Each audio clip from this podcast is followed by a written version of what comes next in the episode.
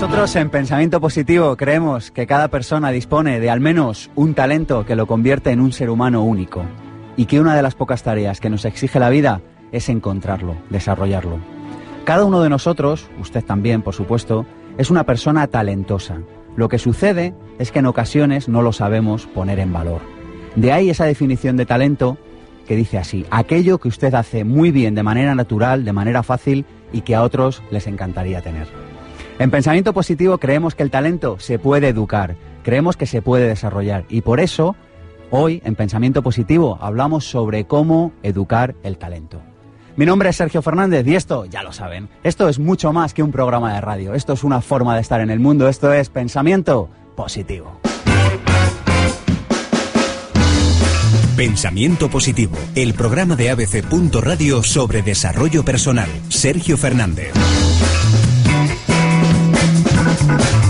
Vamos a hablar de la educación del talento. ¿Cree que tiene talento, pero en ocasiones se ha planteado cómo podría desarrollarlo? ¿Esto de talento le suena a chino? ¿No sabe ni siquiera lo que es? ¿Le suena como a consultor con gafas? ¿Le gustaría aprender claves prácticas para desarrollar sus talentos y poderlos ofrecer a los demás? Bueno, pues tenemos hoy un plantel de lujo en Pensamiento Positivo cuando pasan unos minutitos de la una de la tarde aquí en abc.radio. Tenemos a José Antonio Marina. Muchos de ustedes ya le conocerán, autor de La Educación del Talento, impulsor de este proyecto que es la Universidad de Padres, autor prolífico, premio anagrama de ensayo, premio nacional. En fin, José Antonio, no voy a leer tu currículum. Mejor, mejor. Oye, ¿qué es esto del talento? Todos tenemos un talento, José Antonio. Vamos a ver. Eh, el talento es la inteligencia triunfante, es decir, la inteligencia que sabe elegir sus metas y que sabe movilizar los conocimientos y las emociones necesarias para conseguirlo. No se nace con talento, por menos con el talento en, en el sentido moderno de la palabra. El talento no está antes de la educación, sino después de la educación. De manera que por eso la educación es, podríamos definirla como la generadora del talento. Hablaremos luego de esto, José Antonio. Estamos también con Luis Cacho, vinculado al mundo de Internet, con este proyecto de una empresa que muchos conocerán, la empresa Arsis. Preside la Fundación Promete, proyecto que promueve el desarrollo del talento basado, dicen así en su web, en los principios de la integración social, las inteligencias múltiples y la educación personalizada. Sin educación personalizada no hay talento, Luis. Pues mm, difícilmente, en el sentido de que el talento, como bien has dicho en la introducción, es algo que tiene cada persona como individuo, como una especial facilidad, pero, pero que generalmente es una amalgama compleja de distintas competencias y capacidades. Precisamente esto es lo que nos hace individualidad, individuos. ¿eh? Eh, así que, por lógica, eh, el talento individual se desarrollará mejor con un paradigma educativo personalizado, del cual estamos todavía muy lejos. Hace dos o tres décadas que ya cambió el modelo de inteligencia que mm, digamos condiciona en gran medida el modelo educativo, pero nuestro sistema educativo, nuestro paradigma educativo global, social, todavía no ha cambiado en gran medida y esta es la gran labor colectiva que nos queda por hacer. Bueno, pues hoy nos lo proponemos como tarea aquí en Pensamiento Positivo. Tenemos también a José Pedro García, Josepe para los amigos, colaborador de Pensamiento Positivo, líder de esta iniciativa que es vivirdelcoaching.com y persona que me decía el otro día que el talento no es escaso, sino que lo que fallan son los ojos para verlo. Decía aquello Josepe que decía alguien decía, no hay personas mediocres sino observadores mediocres. Bueno, y eso se ha aplicado además en, la historia, ¿no? No hay soldados incompetentes, sino mandos inútiles, ¿no? Y para mí el talento, entendido como un don, además de la definición más, más moderna de, de José Antonio, es eh, lo que necesitamos ahora mismo son ojos entrenados que sepan detectarlo y que sepan eh, a crear un acicate para que las personas saquemos el, ese don. Que ¿Es abundante entonces el talento? Yo creo que no es que sea abundante, es que no hay otra cosa, solo que cada uno tenemos uno.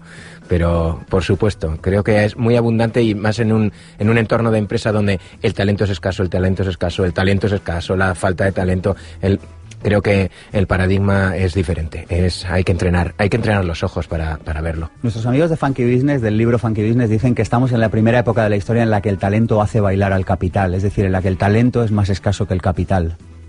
Bueno, pues sí, podría ser dependiendo de lo que entendamos por talento, lo que entienden ellos. ¿no? aquí estamos hablando de varias definiciones diferentes y creo que cada uno tiene su sentido. O sea que entraremos luego en el debate, supongo. claro que sí. Tenemos Facebook, el de pensamiento positivo. Búsquennos, encuéntrennos, escríbanos, les escuchamos. A veces tardamos en responder, pero siempre lo hacemos. Tenemos un número de teléfono, el 900 106 106. Y tenemos mi propio Facebook, el de Sergio Fernández, donde colgamos todos los programas que grabamos con una cámara aquí, en Pensamiento Positivo, porque hacemos lo que nadie hace, grabamos el programa de radio y lo colgamos en el YouTube y también en pensamientopositivo.org. ¿Quieren escribirnos? Están de suerte. Tenemos también un mail, infopensamientopositivo.gmail.com. Arrancamos con la educación del talento ahora mismo. Pensamiento Positivo, el programa de ABC. Radio sobre desarrollo personal. Sergio Fernández.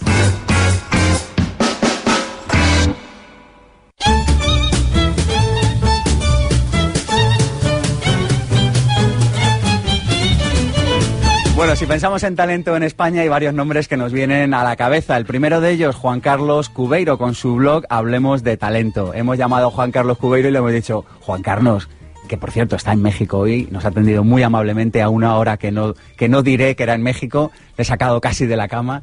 Y le hemos preguntado, Juan Carlos, ¿qué es el talento? Esto es lo que nos ha dicho. Bueno, el talento el diccionario lo define como inteligencia, y como muy bien dice el maestro Marina, hay que ponerle un adjetivo calificativo. Hay inteligencias fracasadas, que es el título de uno de sus libros, y hay inteligencias triunfantes. Y inteligencia triunfante es convertir los conocimientos, lo que una persona podemos saber, en comportamientos. Y en comportamientos ligados además a tres claves como son la libertad, es decir, cada uno elegir la vida que quiere, la dignidad, no dejarte pisotear en tus derechos, y la felicidad, que es un tema evidentemente esencial que se trata mucho en tu, en tu programa, ¿no? el pensamiento positivo.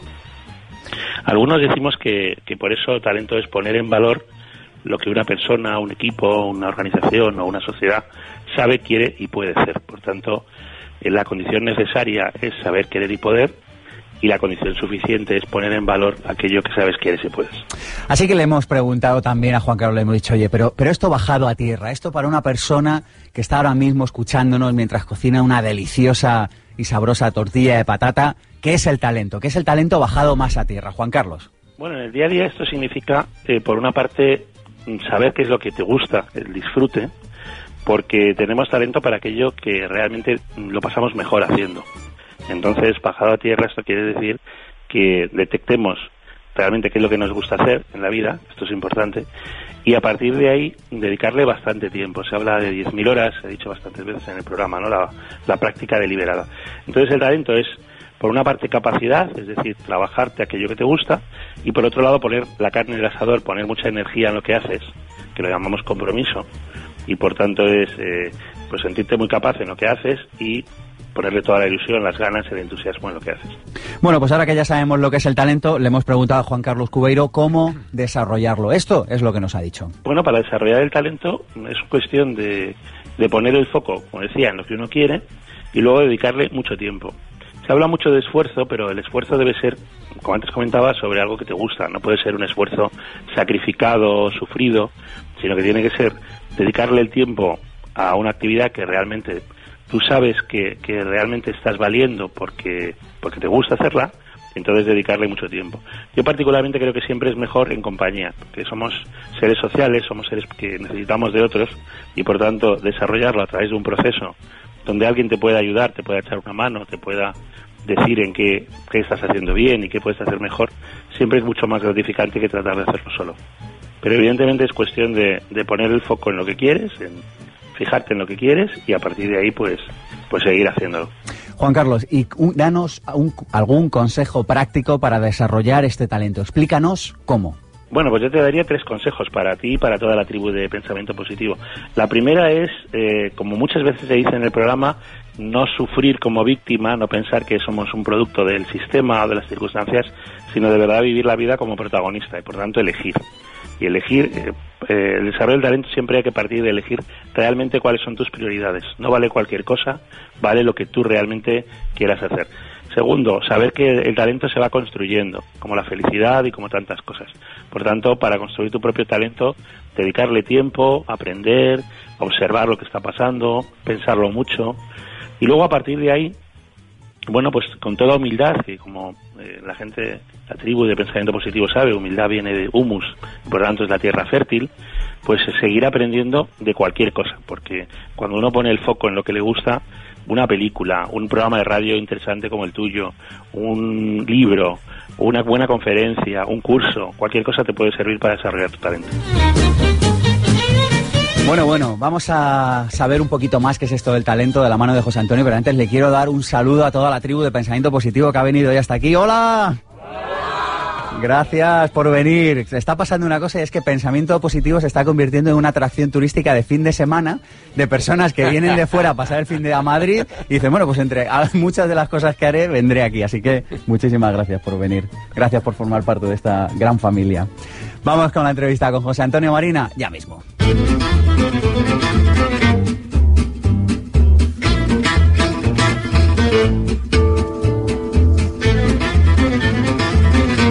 Antonio, gracias por venir hasta aquí, hombre. Encantado de estar Tenía aquí. muchas ganas de que vinieras. Muy bien, He estado pues- a punto de poner un detective para, para que te siguiera y digo, ¿dónde le encuentro a José Antonio?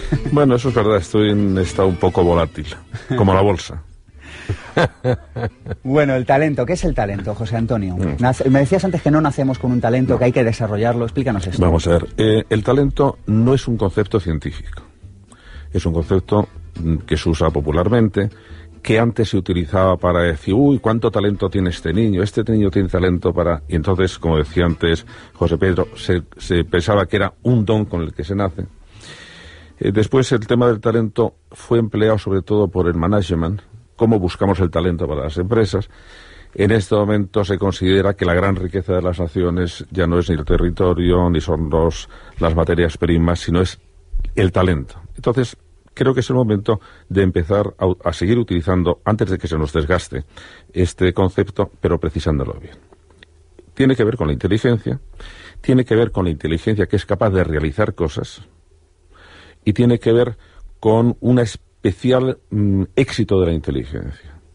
Es, mm, hay que evaluarlo, es aquella inteligencia que tiene una capacidad especial para saber elegir las metas, saber poner de una manera ejecutiva, por eso es tan importante la inteligencia ejecutiva, saber poner en acción los recursos intelectuales, los recursos afectivos, los recursos operativos que se tiene y ser capaz de entrenarse para conseguirlo.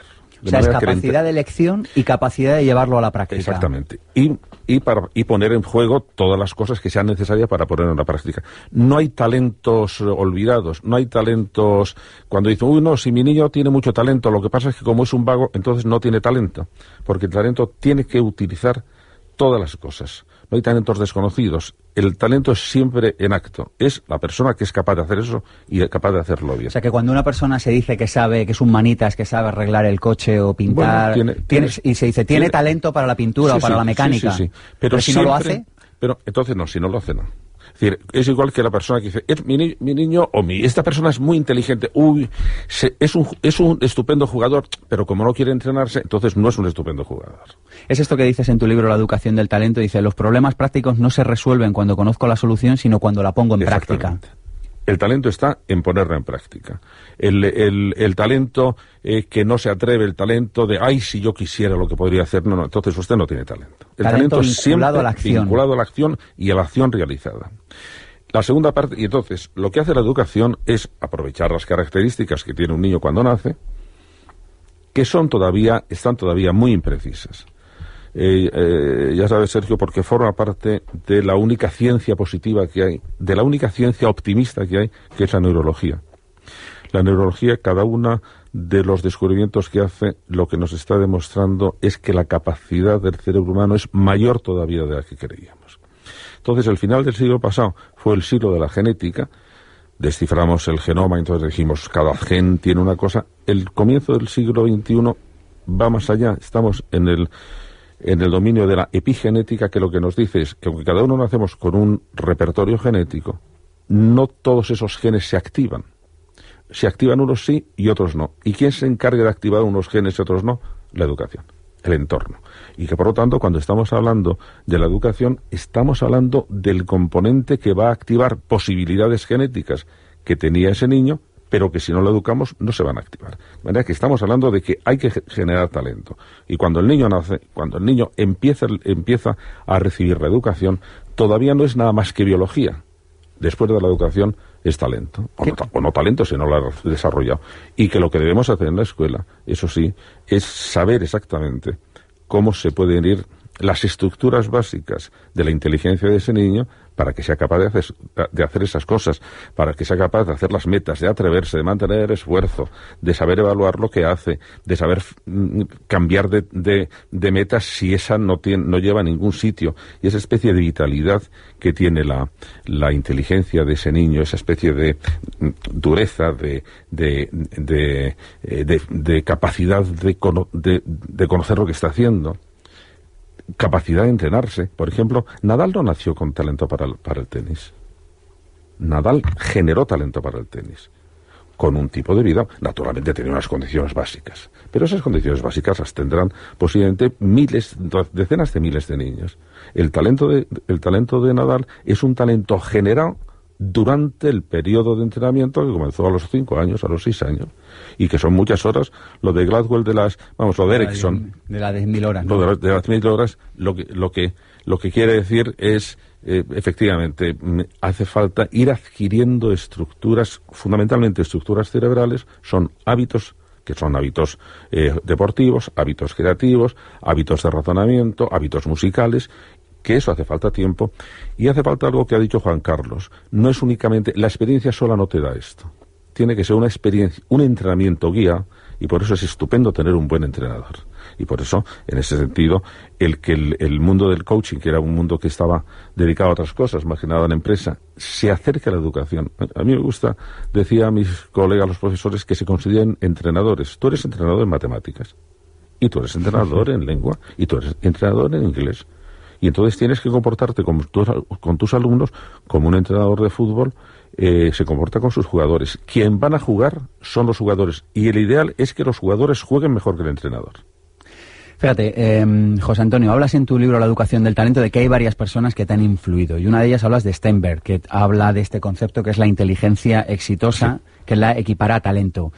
Él dice que es la inteligencia para conseguir cosas y dice que está compuesta por la automotivación, por aprender a controlar tus impulsos, por traducir el pensamiento en acción, por tener iniciativa. De todas sí. estas características sigue diciendo que tienen las personas con esta inteligencia exitosa tienen capacidad para aplazar la gratificación. ¿Cuál te parece más importante a ti, José Antonio? Vamos a ver, mira, ahora... Y lo digo de cara a que las sí. personas que nos estén escuchando sepan cómo educar a sus pequeños sí. o cómo dirigir en Vamos sus empresas. Vamos a ver, en, en, este momento, se lo voy a explicar de una manera muy gráfica, lo mejor que sabemos sobre la inteligencia humana es que es una inteligencia en dos pisos. En el piso de abajo hay toda una fuente de ocurrencias. Se nos están ocurriendo continuamente cosas. Unas buenas, otras malas, se sentimientos, ideas, imágenes, canciones. No, es una especie de, bulli de ebullición y por eso es tan difícil mantenerse con la conciencia vacía durante mucho tiempo. Que, que intenten nuestros, nuestros oyentes están, estar sin pensar absolutamente en nada no van a, no van a durar así ni siquiera medio, medio minuto. Enseguida, porque tenemos muchas, porque tenemos una, una, una fuente generadora de ocurrencias. Eso es el primer paso de educación. Necesitamos educar a los niños para que tengan buenas ocurrencias afectivas, buenos sentimientos, pensamientos positivos, pensamientos eh, creativos. Eso es una parte de educación. Pero luego está el, el piso de arriba, que es lo que ahora empezamos a llamar la inteligencia ejecutiva, que es, ¿y con todo esto qué hago? En ese momento, la parte más importante de la educación es que el niño sepa desarrollar su talento ejecutivo que se caracteriza por lo siguiente, que sea capaz de prestar atención, que sea capaz de elegir las metas y que sea capaz de mantener el esfuerzo. Y esas tres cosas, mantener el esfuerzo significa aplazar la recompensa. Y esas tres cosas son las fundamentales y el niño además empieza, empieza a aprenderlas muy pronto. Y te voy a poner un ejemplo muy, hay un, hay un test que es muy divertido además de hacer y yo tengo las grabaciones colgadas en la página web que se llama el test de la chuchería o el test del caramelo. Mm. Entonces se lo hacemos a los niños que, a, a los cinco años. Es muy sencillo, se le damos un pastel y decimos, bueno, te le puedes comer el pastel, pero si no te lo comes durante los cinco minutos que voy a estar fuera, cuando venga te le vas a poder comer y además te voy a dar un premio. Entonces nos vamos y grabamos qué hace el niño. Hay niños que zampan el pastel, pero vamos, sin quitarle, sin quitarle el papel. Hay niños que no lo tienen muy claro, bueno, les gustaría no tomárselo, pero empiezan a coquetear con el pastel. Cogen una amiguita, le miran mucho, le dan la vuelta, esos al medio minuto se lo han comido. Y hay niños que deciden no comer el pastel.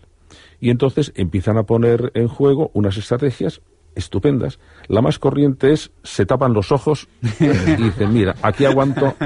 Bueno, eh, pero es muy sabio, ¿eh? De hecho, ojos que no ven, corazón que no siente.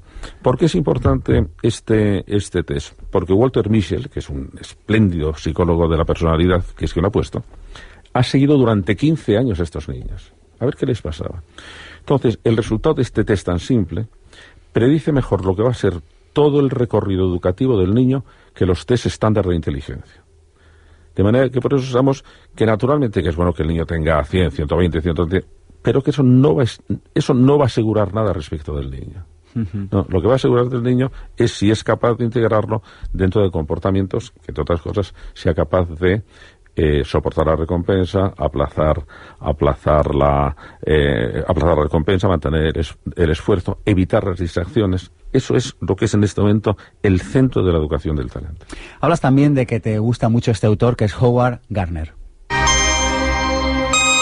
Ha llegado la hora de ampliar nuestra noción de talento.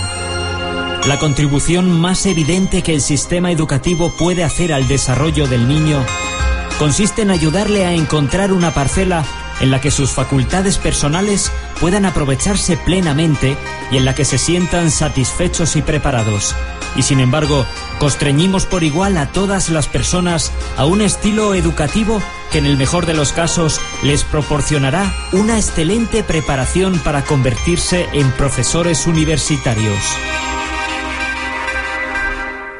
¿Por qué has incluido este texto en tu libro? Yo estoy muy de acuerdo. Parece que toda la educación está encaminada a convertirnos en profesores universitarios. Vamos a ver, Howard Gardner, el mérito que tiene en sus nuevos trabajos, porque ahora está un poco cambiando, era mm, descubrir que había mm, varias inteligencias y que no todo el mundo servía de la misma manera para todos. De manera que cuando un niño empezaba a educarse, sentía enseguida interés por una cosa más que por otra. Y que eso era un componente de la generación del talento, porque al niño que le divertía la música es que dedicaba mucho tiempo a la música, porque es que estaba disfrutando con ella. Y en cambio, el niño que lo que le interesaba era dibujar, dedicaba más tiempo a dibujar porque estaba disfrutando y podía alcanzar una, una pericia, una pericia mayor. De manera que es muy bueno y además nos dijo una, nos, nos eh, enseñó por menos subrayó una cosa a los niños como son diferentes para aprovechar y para generar el máximo de talento, necesitan recibir una educación diferente. Eso ha sido, como antes decía eh, Luis, un desideratum de toda la escuela. Era prácticamente imposible de hacer, porque eran clases muy masivas. Ahora estamos em, mm, aprendiendo a cómo diversificar dentro del mismo aula, por sistemas didácticos que nos permite que cada niño tenga, y además pueden ser de excepcional utilidad para esto el emplear las nuevas tecnologías porque permiten personalizar mucho el ritmo de, aprendizaje. Y luego, como luego hablará Luis, que hay métodos, digamos, extraescolares que nos sirven también para poder facilitar esta educación individualizada, que sería sin duda alguna el ideal. Cada niño merece ser eh, educado de la manera que él va a aprovechar mejor.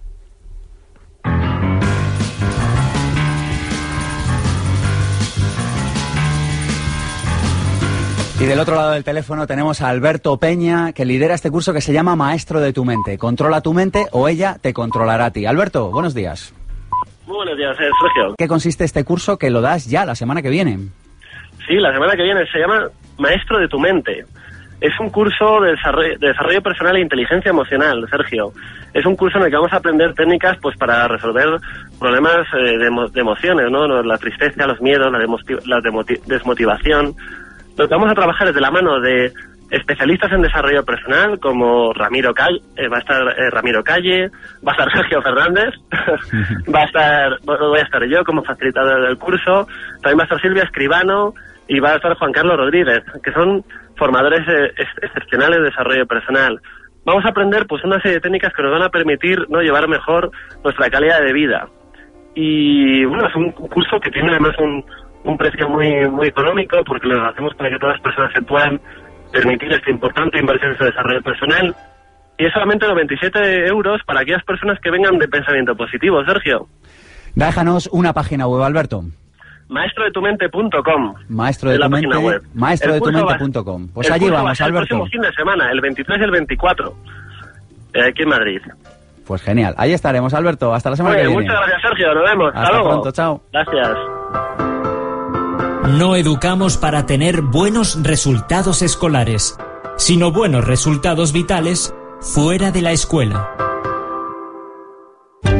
Maestro de tu mente. Aprende cómo desarrollar al máximo el potencial de tu mente para alcanzar tus metas personales y profesionales. Sábado 23 y domingo 24 de junio en Madrid. Infórmate sobre este curso increíble de desarrollo personal e inteligencia emocional. Entra ahora en la web www.maestrodetumente.com. Domina tu mente o ella te dominará a ti. www.maestrodetumente.com. ¿Te preocupa tu futuro? ¿Tienes mentalidad de emprendedor y no sabes qué proyecto iniciar? Si quieres conocer un proyecto con gran capacidad de expansión en el sector más demandado del siglo XXI, habla con Ana Albaladejo, 650 33 76 72. Cambia el paradigma. Haz que tu futuro solo dependa de ti. Mínima inversión de arranque y sin riesgos financieros. Únete al negocio que cambia vidas. Ana Albaladejo, 650 33 76 72. Cada uno de nosotros es capaz de aprender un conjunto increíblemente complejo de destrezas y capacidades a lo largo de nuestra vida, recreando así la historia de la evolución cultural gracias a la plasticidad cerebral. Del libro El cerebro se cambia a sí mismo.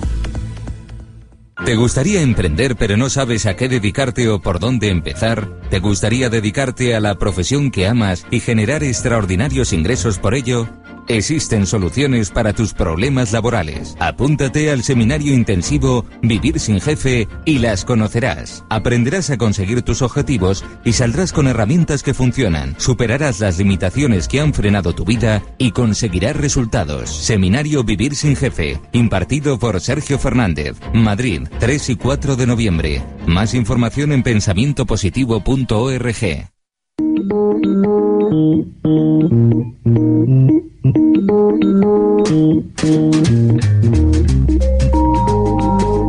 Bueno, pues lo acabamos de escuchar. 3 y 4 de noviembre, tercer seminario intensivo Vivir sin jefe en Madrid. ¿Qué vas a aprender? Vas a aprender a convertir tu pasión en tu vocación. Vas a aprender herramientas clave de plan de marketing. Vas a aprender a escribir tus objetivos. Vas a vencer tus miedos y tus limitaciones. Vas a desarrollar tu marca personal. Y todo esto lo vas a hacer rodeado de un grupo de personas que quieren llevar su vida y su negocio al siguiente nivel. Tenemos fecha 3 y 4 de noviembre en Madrid. Apúntate 397 euros con un acompañante gratis. Y tan seguros estamos de que lo que hacemos es excepcional que si no te gusta te devolvemos el dinero. ¿Cómo te apuntas? Vivir eh, al curso Vivir sin Jefe. Pues es muy fácil. Nos escribes a sergio arroba vivirsinjefe.es y te hacemos la inscripción. Toda la información ya sabes dónde la tienes, en pensamientopositivo.org. Te esperamos en noviembre. De verdad, va a ser una experiencia única.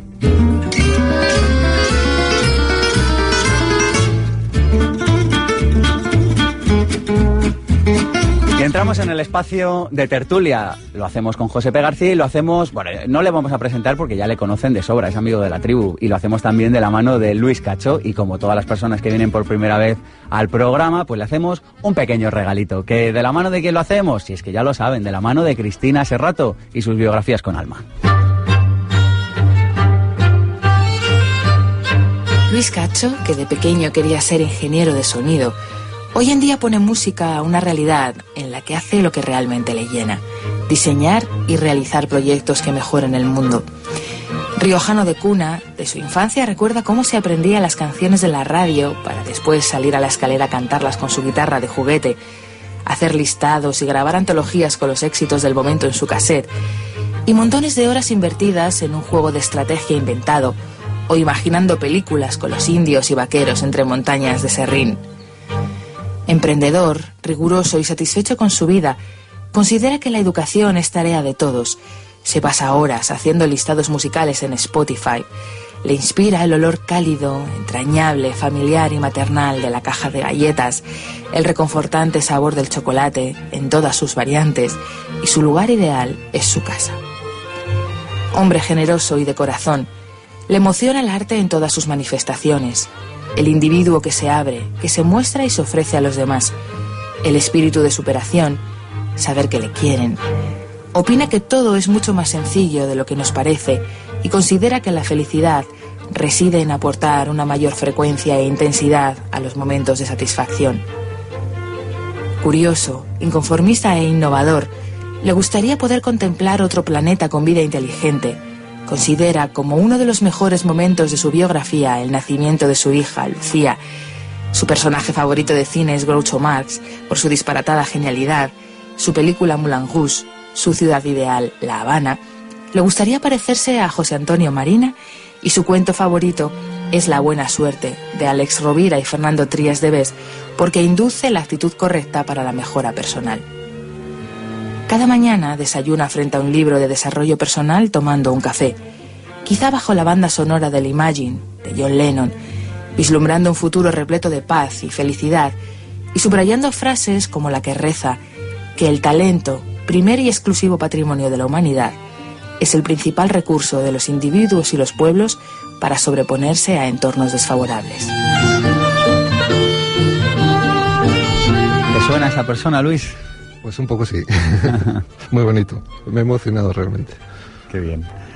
Bueno, bueno, Fundación Promete, este es tu, tu proyecto estrella últimamente, Luis. También estás en Arsis.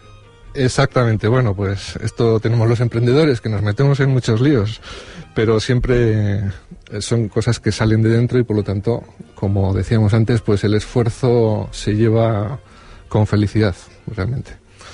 Eh, pues en efecto estoy, llevo ya unos años promoviendo un, proyecto que es colectivo, aunque me toca presidirlo y empujarlo, que es Fundación Promete. Es un proyecto del colectivo empresarial, somos unas 60 empresas con una misión eh, que justifica mi presencia hoy aquí, el promover el desarrollo del talento de todas las personas desde la innovación educativa y la innovación social, en busca de un nuevo paradigma educativo que parece necesario y ya urgente. Tenemos las ideas bastante claras, todos, la sociedad, pero hay que vencer las dificultades materiales y prácticas, que son muchas y complejas, porque el modelo educativo lo inunda todo, la educación lo inunda todo, la educación está a lo largo de la vida, en todos los momentos de la vida, la educación es tarea de todos, lo cual creo que legitima también nuestra aportación como colectivo de creación económica y de personas, más allá de los recursos económicos o tecnológicos que podamos concentrar y aplicar, eh, queremos representar también las, los talentos específicos de los empresarios y emprendedores con responsabilidad social y con visión eh, de, la, de la innovación social. Y lo que hacemos es diseñar y realizar proyectos que aporten un granito de arena en esta evolución necesaria. Y Josepe, que está a tu lado, que ha venido con algo que a mí me gusta mucho, y es que has venido con varios libros. Coméntanos rápidamente, Josepe, por qué has traído cada uno de esos libros, por favor. Bueno, he traído uno, el principal, La educación del talento, del maestro Marina, que es la referencia, y luego además, pues de otra persona a la que admiro mucho y que se ha especializado en la búsqueda del talento, en la búsqueda del talento, y es... Eh, es también mi amigo Alberto Sánchez Bayo, mi Alberto, Alberto Sánchez Bayo, que es una persona que ha trabajado mucho por ayudar a las personas a que identifiquen su talento y se puedan volcar en aquello que... ¿Y se llama? Alberto Sánchez Bayo, Arqueología del Talento, también tiene un curso y tal. Y luego también, lo ha comentado José Antonio antes, eh, Malcolm Gladwell, en Fueras de Serie, porque unas personas tienen éxito y otras no. A mí me dejó algunas de las conclusiones de este libro asombrado. Es impresionante. Es impresionante, ¿no? solo la importancia abrumadora del entorno. Hasta entonces yo había pensado que el entorno, claro, que juega un papel, pero después de leer este libro es, es, es asombroso, ¿no? Hasta, hasta el día que naces y el deporte que practicas. Es, es, mm, me dejó en fuera de juego. Y, y, de cara al talento también quería plantear una cosa que es vincular el talento al sentido de misión, porque habría una, una vertiente que es más la vertiente científica y la vertiente ejecutiva del talento, y luego está el, el talento como, como un hecho vinculado un poco al ámbito también espiritual, al ámbito del para qué estamos aquí y cuál es mi misión, ¿no? A mí hubo una frase, y aquí os la lanzo, ¿eh? Eh, que me impactó mucho cuando me la dijeron. Me dijeron lo siguiente. Dijeron, en la gran orquesta del universo, todos hemos venido, todos y cada uno de nosotros hemos venido a tocar un instrumento en el cual seríamos el número uno, ¿no? Entonces, pues bueno, ahí lo suelto a ver qué, qué se nos ocurre o qué, qué ideas os surgen a- alrededor de esta, de esta pequeña metáfora. Os lo lanza y os lo deja así, como... No, pero lo que lo que dice eh, eh, José Pedro es curioso porque antes habíamos hablado de, de Howard Gardner.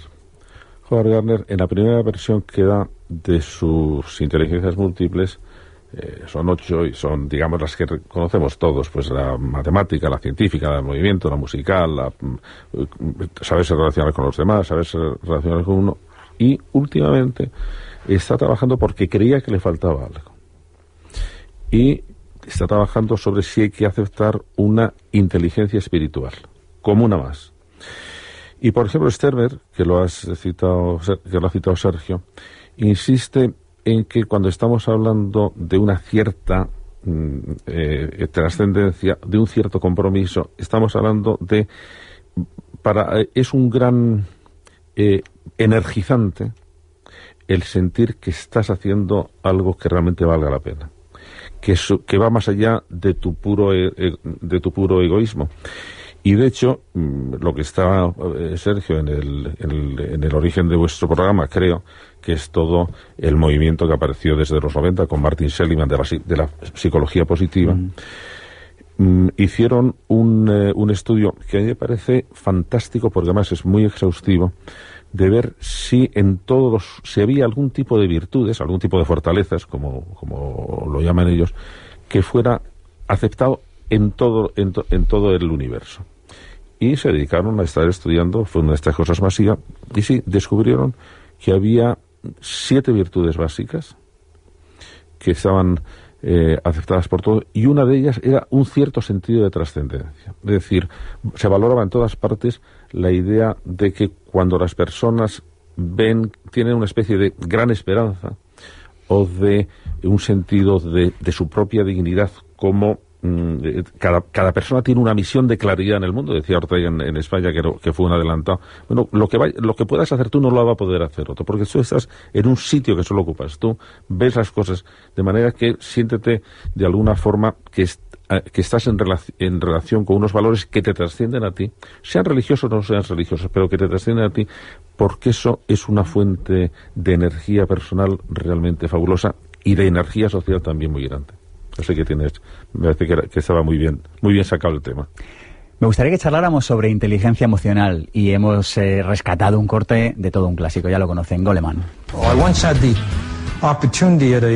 Una vez tuve la oportunidad en un foro de negocios para directores ejecutivos en los Estados Unidos de hacer una encuesta informal sobre cuántos directores se habían destacado del resto en la universidad.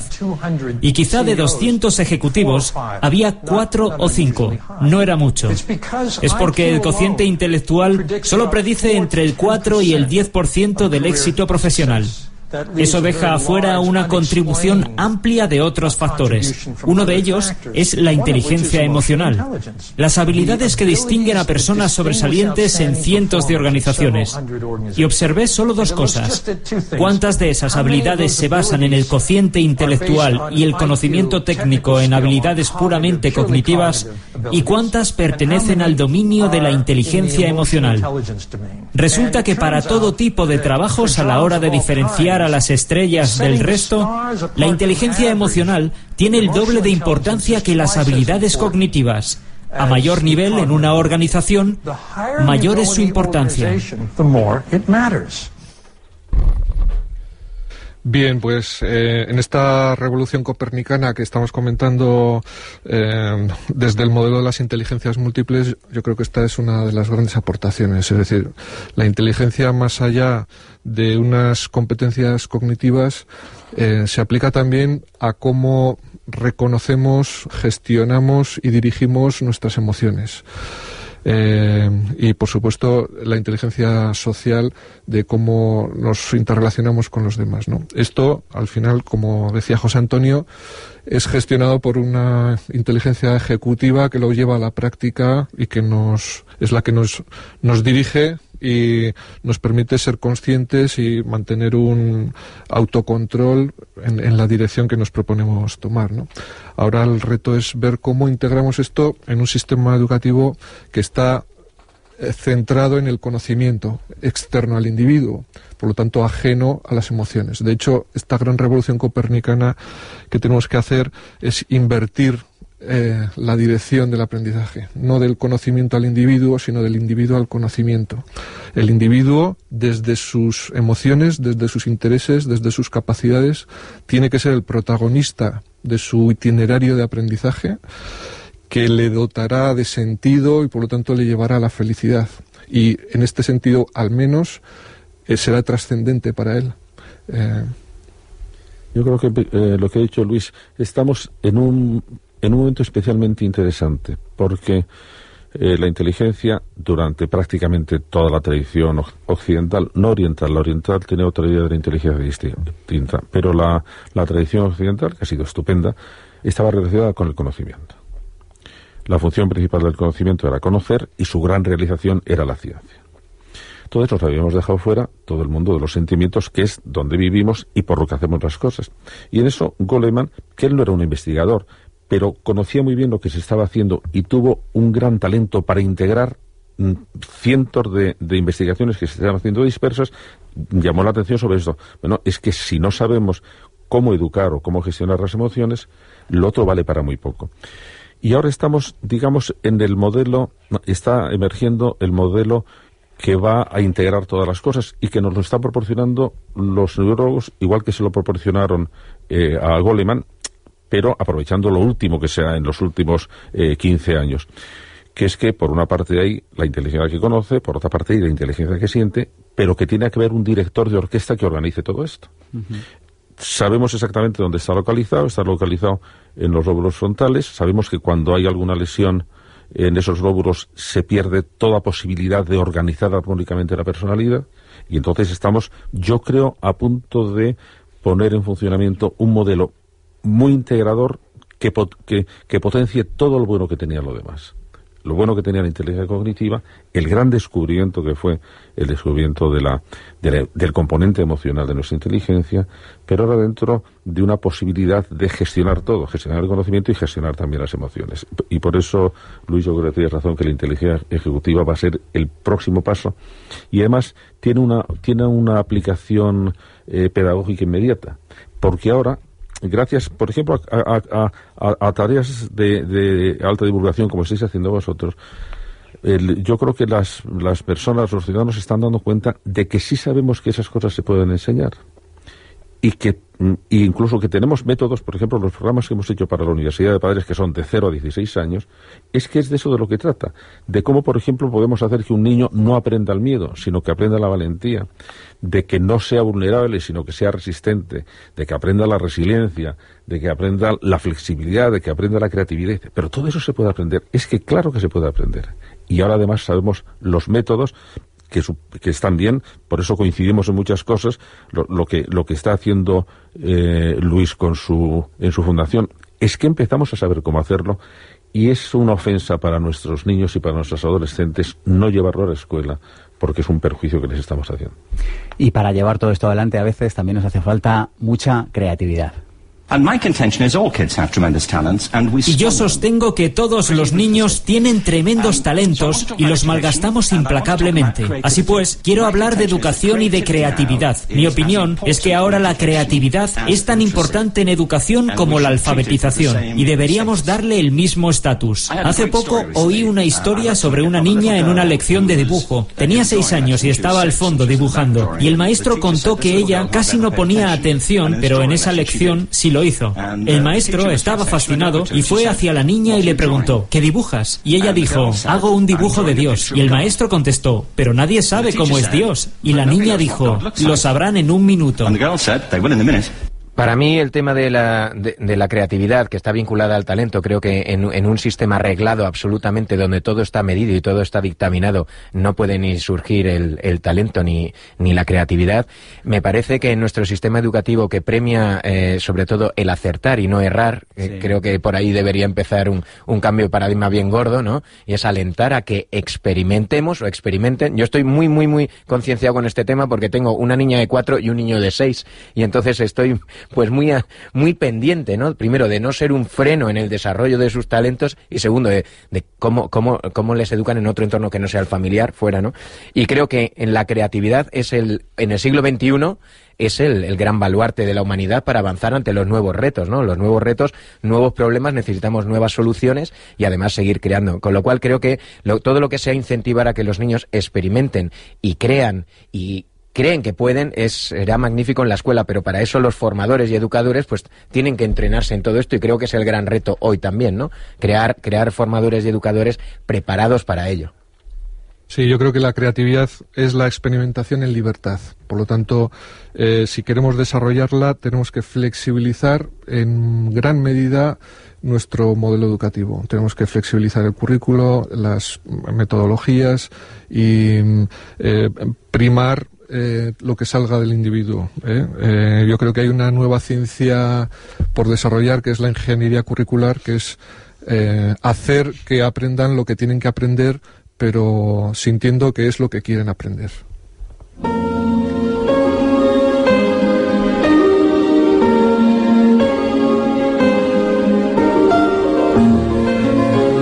A mi derecha se encuentra Ana Albadalejo, que ya lo saben, es la amiga de los emprendedores de pensamiento positivo. ¿Qué noticia nos traes hoy, Ana? Pues mira, lo que yo ofrezco es la herramienta de, que me ha sacado a mí de las listas del paro. Es decir, me evitó estar en las listas del paro, vivo de ello y vivo muy feliz. Eh, trabajo con una multinacional americana de network marketing o marketing de redes y me enfoco en seleccionar y formar personas que quieran ser los líderes futuros de nuestra empresa. Es decir, busco personas proactivas que quieran emprender, que quieran un cambio y, bueno, no tienen nada que perder, que me llamen. Mira, la prensa nos está dando continuamente datos. 5.3 eh, millones de parados. Yo creo que hay que buscar, como decía Josepe, nuevos retos, nuevas soluciones. Eh, desde que empezó la crisis en España este tipo de trabajo ha crecido un 30% y son ya más de 230.000 emprendedores generando más de 500 millones de euros de negocio ahí hay algo, que me llamen, que... Danos un número de teléfono, Ana. 650... 650... 33... 33... 7672. 7672. 650 33 7672. Como decía José Antonio Marina, pon tu talento en práctica. Para educar a un niño hace falta una tribu entera. Proverbio africano.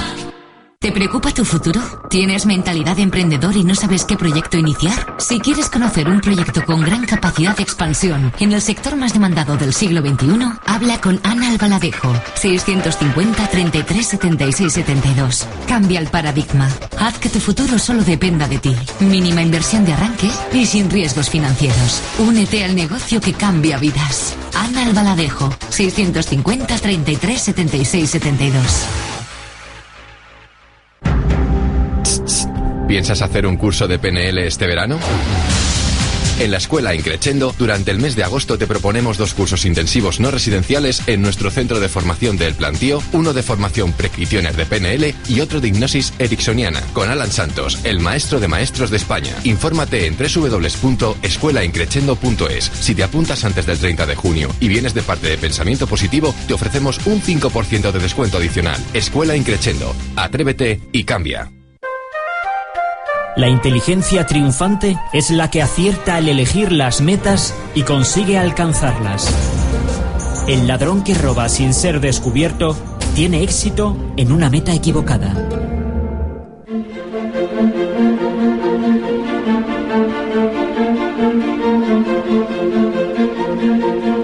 Pensamiento positivo. El cierre. Y le pedimos a nuestros expertos del día de hoy alguna pequeña recomendación, un consejo, algo a modo de cierre. José Antonio. Bueno, que uno de los componentes de la felicidad es el sentimiento de progreso. Todos queremos progresar en algo. Y que la forma de progresar, que es una manera de aplicar el talento, es siempre entrenarse para ello. Por eso les recomiendo que elijan una meta y decidan entrenarse para ser capaces de realizar esa meta.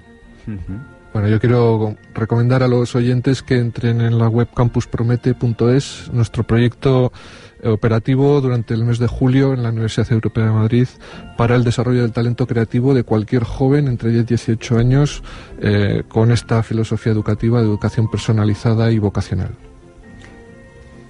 Y yo lo que recomiendo es que detectes ya una cosa que te entusiasma normalmente y le dediques mucho más tiempo. Honres eso que te entusiasma para que tengas momentos de fluidez y muchos más momentos de felicidad. Bueno, pues muchísimas gracias por haber venido hasta aquí. Yo os quiero hacer un pequeño regalo y es esta, esta obra que preparamos Rubén Chacón y yo, El Sorprendedor, porque yo sé que sois grandes sorprendedores. Muchas gracias Luis, gracias José Antonio. Yo ya sé que te lo sabes porque... Gracias. Muchas gracias. Pueden volver a escuchar el programa, ya lo saben, en pensamientopositivo.org o en nuestro canal de YouTube eh, Pensamiento Positivo 1. Os veo de nuevo por aquí próximamente. Muy bien, Encantado. Sí, sí. Pues hasta pronto. Dijo, ya saben, hay una frase que nos encanta y es esta que alguien eh, mencionó y dijo, si hayas un camino sin obstáculos, desconfía. Lo más probable es que no conduzca a ninguna parte. Esta semana hemos vuelto a encontrar obstáculos, pero un equipo de primera, se lo garantizo, de primera, los ha vuelto a superar todos para estar hoy aquí con todos ustedes. El equipo lo componen Mónica Galán, Ada García Coc y Alberto Peña Chavarino en la producción, Armando Mateo con los cortes de voz, Cristina Serrato preparando las biografías con Alma y Andrés Triano haciendo la grabación de los programas y subiéndolo posteriormente al YouTube. Les dejo con algunas pequeñas conclusiones que hemos encontrado en el programa de hoy. Hemos aprendido que no se nace con talento, que este hay que desarrollarlo con la educación. Hemos hablado del talento como capacidad y que hacen falta unas 10.000 horas para desarrollarlo. Hemos hablado del talento que tiene esa mezcla que es inteligencia creativa e inteligencia ejecutiva. Y Josepe nos ha dicho que en la gran orquesta del universo cada uno ha venido a tocar un instrumento. Por su parte, Luis Cacho nos ha dicho que hace falta una reforma educativa urgente que tenga en cuenta la educación personalizada de cada alumno. Y hemos hablado de que la creatividad es una experimentación de la libertad. Esto es pensamiento positivo, esto ya lo saben, que es mucho más que un programa de radio. Esto es una tribu, nos volvemos a ver el sábado que viene aquí en abc.radio. Hasta la semana que viene, les deseo muchísima felicidad.